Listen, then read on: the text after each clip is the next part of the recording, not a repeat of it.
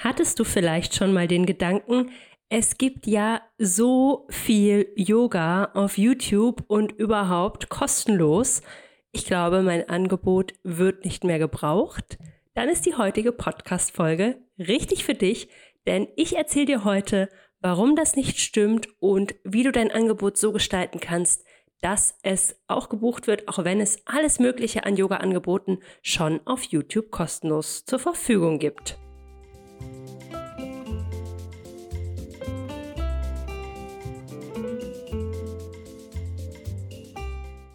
Willkommen in deinem Yoga als Beruf Podcast.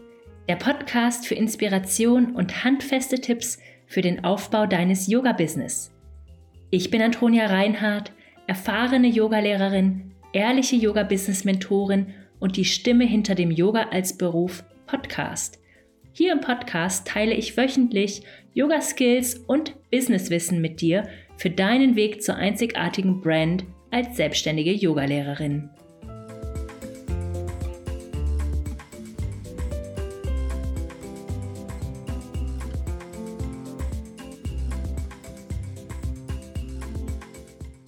Und dann starten wir auch mal direkt rein in die Folge.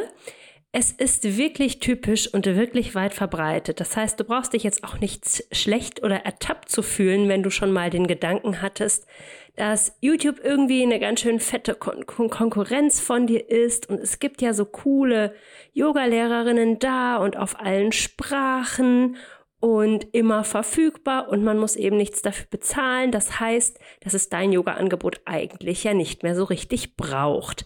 Und ich möchte dir heute zeigen, warum das erstens nicht stimmt und zweitens, was du mit deinem Yoga-Angebot auch machen kannst, damit es eben dennoch gebucht wird. Also, erstmal ist es ja so, dass YouTube Yoga sozusagen eine Art Schnupper-Content ist. Es ist oft sind es sehr generische Yoga-Klassen, manchmal sind es auch ganz spezielle Yoga-Klassen natürlich, aber es ist eben immer noch einfach nur ein Video. Und die Menschen, die das üben und die darüber vielleicht auch zum Yoga gekommen sind, kennen die Lehrerin nicht persönlich.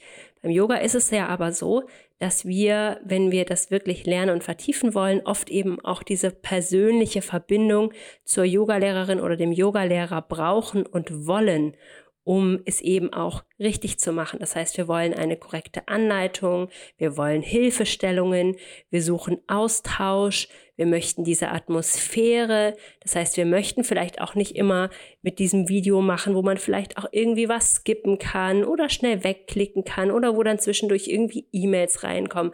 Also dieses ganze ich mache Yoga auf YouTube ist einfach eine komplett andere Erfahrung, als ich besuche eine Yogastunde. Also das sollte dir schon mal von vornherein gleich ganz klar sein.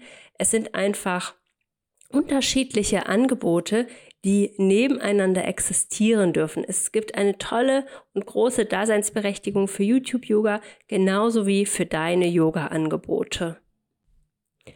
Yoga auf YouTube kann eine Praxis im Studio oder auch in einem Kurs natürlich ganz wundervoll ergänzen. Wir kennen das ja auch von uns selber.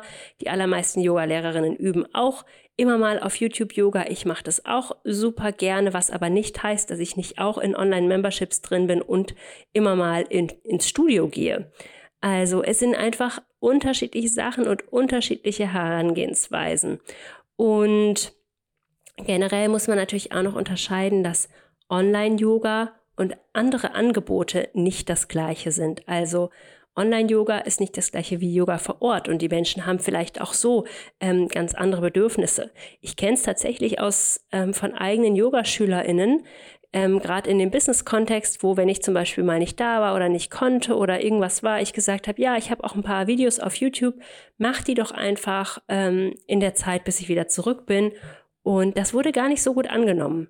Also gerade wenn Menschen nicht so versiert sind in dem Ganzen und sich vielleicht auch nicht so sicher fühlen in der Yoga-Welt und vielleicht auch nicht die Motivation immer so da ist oder dass Yoga vielleicht einfach diese heilige Auszeit ist, ähm, die man sich einmal pro Woche nimmt, dann wird das nicht durch ein YouTube-Video ersetzt werden können. Also auch da macht ihr da nicht so große Sorgen, Menschen, die vielleicht auch durch dich zum Yoga gekommen sind, werden vielleicht mal ein Yoga-Video üben, aber es wird nicht das gleiche sein.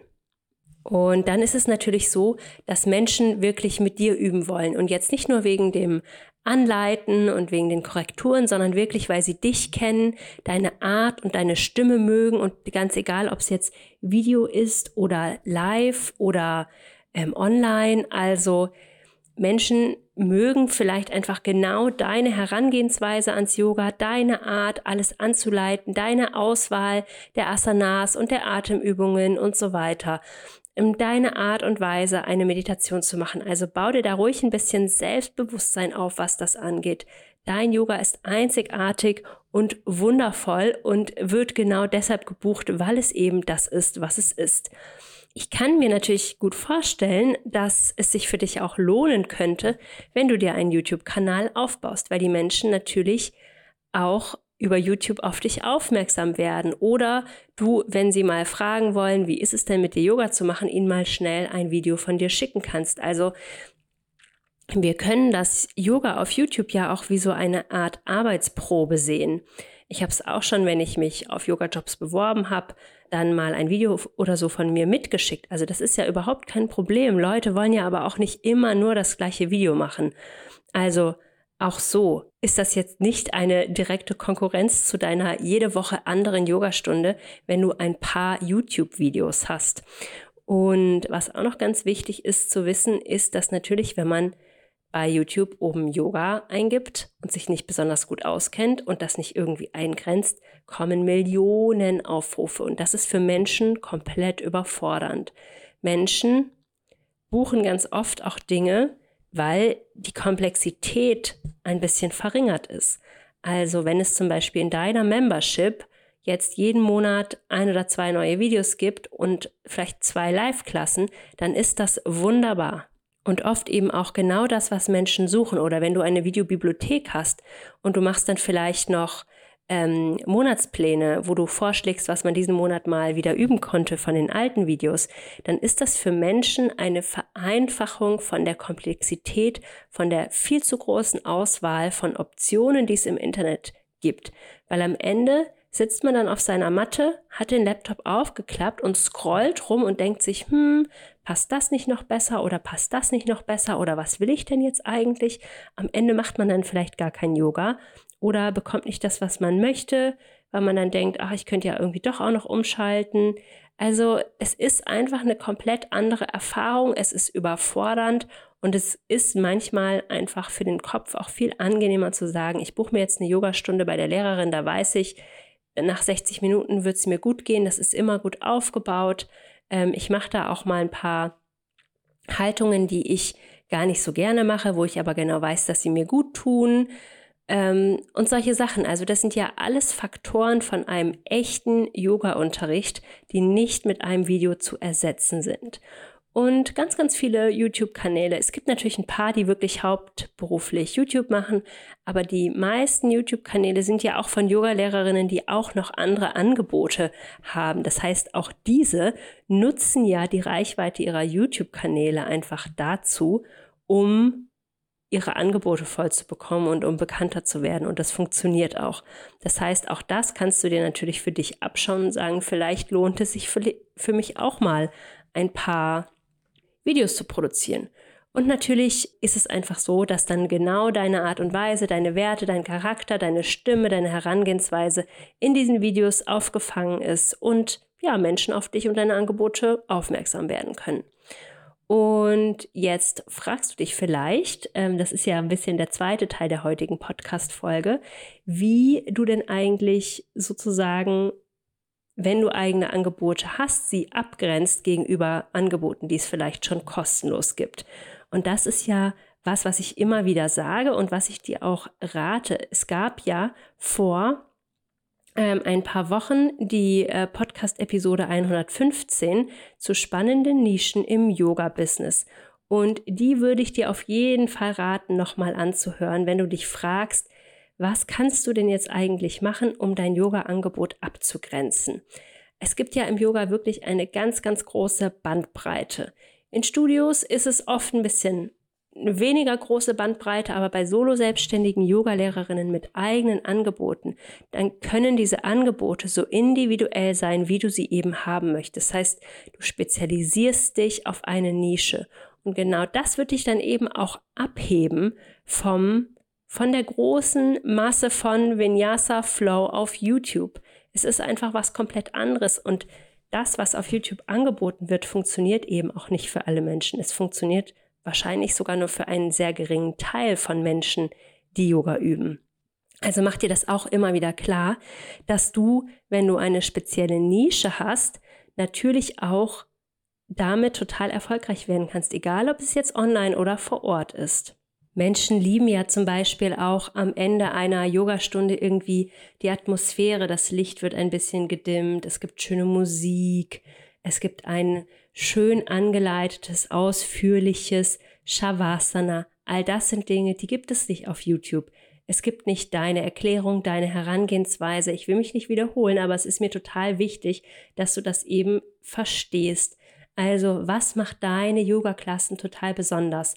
Anstatt dich jetzt ewig ähm, sozusagen damit aufzuhalten, was alles ja falsch laufen kann und Leute sehen dann Angebot und denken sich, ich mache lieber YouTube-Yoga. Nee, das wird, glaube ich, nicht passieren. Ähm, es ist eine viel, viel bessere Herangehensweise, diese Energie jetzt mal zu kanalisieren und sich genau zu überlegen, was für eine Nische kann ich denn eigentlich besetzen? Wem kann ich denn eigentlich wirklich mit meinen Yoga-Angeboten weiterhelfen? Was habe ich gelernt, erlebt, studiert, worin habe ich gearbeitet, was war mein Leben vor dem Yoga, was ich mit einbringen kann, wie kann ich Menschen mit dem Yoga wirklich weiterhelfen, welche Erfahrungen auf meinem Yoga-Weg, auf meinem Lebensweg verbinde ich mit meinen heutigen und super authentischen ähm, Yoga-Klassen, also bringe ich da vielleicht ein spezielles Anatomiewissen mit hinein. Ja, das ist auf jeden Fall total wichtig und das ist das, was du dir heute äh, was du dich heute mal lieber fragen solltest, anstatt der ewigen Frage, werde ich denn eigentlich noch gebraucht auf dem Yogamarkt? Die Frage bekomme ich auch ganz häufig und die möchte ich zum Schluss nochmal beantworten, denn es ist einfach so, solange noch nicht alle Menschen, die sich potenziell für Yoga interessieren könnten, Yoga machen können, gibt es noch nicht genug Yogalehrerinnen. Es gibt noch nicht genug Barrierefreiheit im Yoga. Es gibt noch nicht genug spezielle Angebote. Es gibt noch nicht genug niedrigschwelliges Yoga, was zu den Menschen dahin kommt, wo sie sind, was für Menschen so angepasst ist, dass es zu dem sehr diversen Lebensalltag passt, den Menschen haben. Also arbeite heraus, wer bist du, was ist deine Persönlichkeit, welche Skills und Erfahrungen hast du, welche Expertise hast du, was macht deine Yoga-Angebote besonders und exklusiv ist dein Yoga an einem bestimmten Ort oder hat es ein spezielles solidarisches Preisniveau? Hast du eine ganz spezielle Art und Weise, deine Zielgruppe anzusprechen? Und dann nimm genau das und mach das klar. Mach das klar in deinem Marketing, mach das klar in deinen Videos, mach das deutlich auf Social Media. Wenn du mit deinen Schülerinnen sprichst, sei da super selbstbewusst. Es ist alles in Ordnung diese ganzen Yoga-Angebote dürfen nebeneinander existieren. Und ähm, ja, ich hoffe, dass das hilfreich für dich war. Wenn du dich jetzt fragst, wie kannst du eigentlich deine Nische noch ein bisschen weiter herausarbeiten, dann kann ich dir auf jeden Fall raten, in den Yoga Business Basics Online-Kurs einzusteigen. Wir haben Ende April einen Zusatzworkshop mit der lieben Gül, die kennst du auch aus dem Podcast, zu Yoga, Wissenschaft und Forschung. Und sie beleuchtet das Thema, wie man eine richtig gute Nische findet, nochmal ganz speziell. Ansonsten gibt es in dem Online-Kurs natürlich innerhalb der sechs Module auch das Thema Nische, wie du das findest, tolle Aufgaben, tolle Videos, eine tolle Gruppe, monatliche Calls.